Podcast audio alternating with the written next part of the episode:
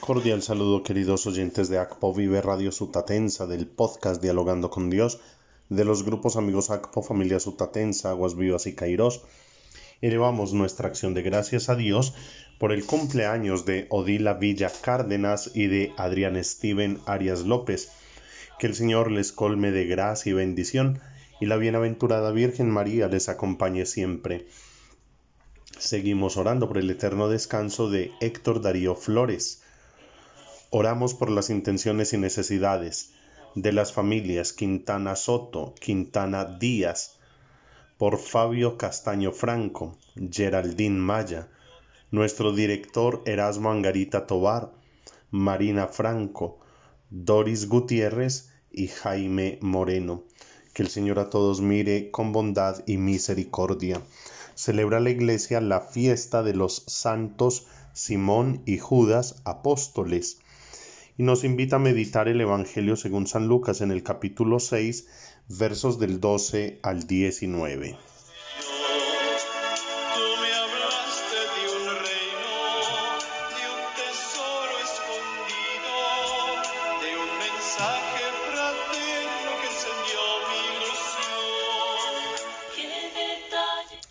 En aquel tiempo subió Jesús a la montaña a orar y pasó la noche orando a Dios.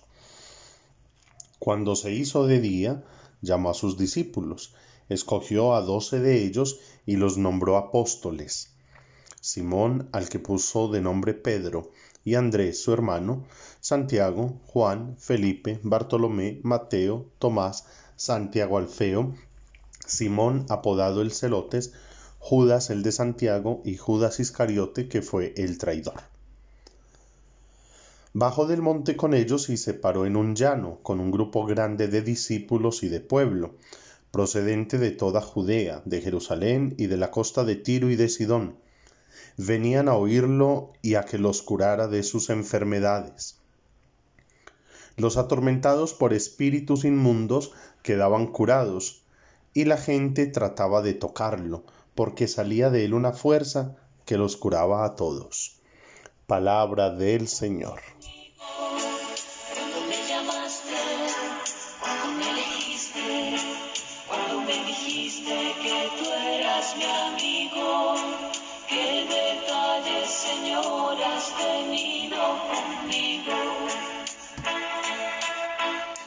Queridos oyentes, como se los mencioné hace un momento, la iglesia celebra hoy la fiesta de Simón y Judas. Simón era conocido con el apodo de fanático, casi seguramente porque habría participado en las guerrillas contra los romanos. Judas, hijo de Jacob, llamado también Tadeo, en la última cena preguntó al Señor acerca de su manifestación, recibiendo esta respuesta. El que me ame observará mi palabra, y el Padre mío lo amará, y vendremos a él y haremos nuestra mansión en él. Cada vez que celebramos la fiesta de algún apóstol, pues me viene como cierta inquietud, porque quizás es muy fácil pensar en los santos como en algo anacrónico. Llegamos incluso a pensar que la santidad pudo haber sido fácil para ellos, porque juzgamos desde nuestra realidad, desde nuestra historia, desde nuestro presente, lo que sucedió hace más de dos mil años. Sin embargo, me cuestiono es qué difícil tuvo que haber sido para los apóstoles haber hecho esa apuesta por aquel hombre, el moreno de Galilea, aquel Jesús que vino a predicar un evangelio de lo más extraño. Extraño porque se presentaba como el Mesías y anunciaba el reino de Dios, pero no como lo esperaba el pueblo judío. Extraño porque llamó para que lo siguieran no a personas cultas, no a ministros del templo, no a personas de la mejor reputación. Ellos se miraban entre ellos con sospecha y dificultad. Pescadores, cobradores de impuestos, personas temperamentales, como en el caso de, Simón, eh, quizás un guerrillero, alguien revolucionario, personas de dudosa reputación. Un moreno de Nazaret que tenía las manos abiertas para abrazar a cualquiera, incluso a los impuros, a los leprosos, a las prostitutas, que se acercaba a las mujeres para amarlas en su dignidad de mujer y no como un objeto de placer y no como un ser inferior que vale solo porque yo soy hombre y estoy con ella. No, aquel moreno de Nazaret las abraza y les regresa su dignidad de mujeres. Así como lo hace con los niños, así como lo hace con las viudas, como lo hace con los ancianos. Es aquel que, siendo capaz de dejar en evidencia la hipocresía de los sistemas políticos y religiosos de su tiempo, invita al perdón, al amor, al respeto al otro, a la misericordia. Entonces, con todo esto, pienso yo, qué incertidumbre ha debido ser para ellos seguir a Jesús. Aquel que les dice, síganme, pero las zorras tienen madrigueras, los pájaros tienen nidos, pero el Hijo del Hombre no tiene dónde recostar la cabeza.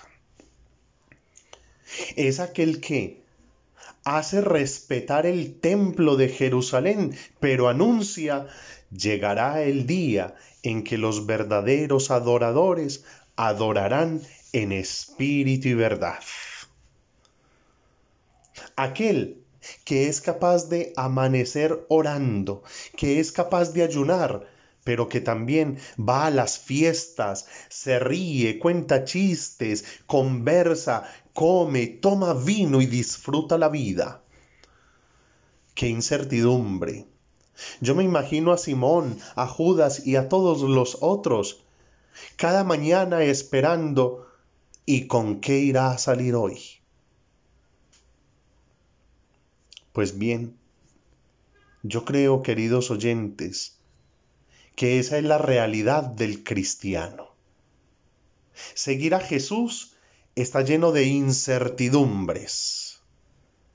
Con Jesús no tenemos nada seguro, porque Él todos los días nos está invitando a algo nuevo, a dar un paso, incluso muchas veces en contra de aquello que nosotros creíamos que era lo correcto, porque era lo tradicional, porque era la costumbre, porque es lo que encaja con nuestra forma de ser y de ver la vida. Y allí, estos dieron el paso a vivir en la incertidumbre diaria para ir conociendo al Maestro, descubriendo sus misterios, entendiendo su mensaje, dejándose orientar por él, hasta que dos mil años después los recordamos como santos. La santidad y la vida cristiana no se construyen sobre las certidumbres, sino sobre la incertidumbre. Solo una certeza hay en la vida del cristiano, y es que el Señor Jesús nos da su amor y su salvación. Esa es la gran certeza. El Señor Jesús nos da su amor y su salvación. Pero el camino del cristiano, el camino de la santidad, están llenos de incertidumbres porque es la capacidad de abandonarse, de negarse a sí mismo para seguir el plan, el proyecto de Dios que se va revelando cada día. no fue fácil para ellos. Y por eso muchos se fueron y no siguieron caminando con él como nos lo narra Juan en el capítulo 6. Pero los que caminaron con Jesús, los que siguieron su proyecto, los que siguieron su aventura, para muchos una locura, en medio de la incertidumbre estuvo la gran certeza de la salvación y la vida eterna. Y de convertirse, como nos lo cuenta San Pablo en su carta a los Efesios capítulo 2 del 19 al 22, se convirtieron en el cimiento de la iglesia, la iglesia de la cual Jesús es la piedra angular. Y todos nosotros, cristianos católicos, estamos edificados sobre el cimiento de los apóstoles y los profetas. Y estamos llamados a ser buenos cristianos, a ser santos como Simón y Judas, viviendo en medio de la incertidumbre del Evangelio con la gran certeza de que Jesús nos da su amor y la vida eterna. Arriesguémonos como los santos apóstoles. Arriesguémonos como el Papa Francisco hoy día se parece tanto a Jesús. Tanta incertidumbre que genera porque sabe vivir el Evangelio con sus diarios misterios y se deja guiar por las mociones del Espíritu, cosa que muchos leguleyos, hipócritas, tradicionalistas, conservadores, quizás no entienden y por eso le malinterpretan, por eso le manipulan, por eso le ponen a decir lo que no ha dicho, pero es el Papa de la Misericordia que nos está mostrando el rostro más humano del Evangelio. La santidad hoy también es posible, pero no es fácil. Vivamos en la incertidumbre del Evangelio en nuestros días con la gran certeza de que Jesús es nuestro Señor y nos llama a la vida eterna y nos regala su amor. Ruega por nosotros, Santa Madre de Dios, para que seamos dignos de alcanzar las promesas y gracias de nuestro Señor Jesucristo. Amén. Feliz día, que Dios les bendiga.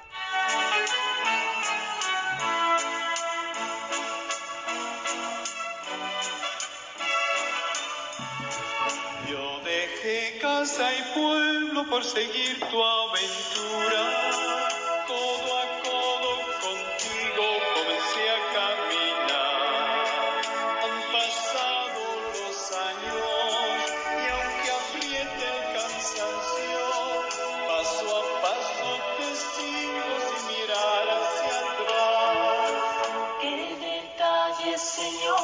Has tenido conmigo? Cuando me llamaste, cuando me elegiste, cuando me dijiste que tú eras mi amigo. ¿Qué detalles, Señor, has tenido conmigo? ¿Qué detalles, Señor, has tenido conmigo? Cuando me llamaste, cuando me elegiste, cuando me dijiste que tú eras mi amigo. Qué detalles, Señor, has tenido conmigo.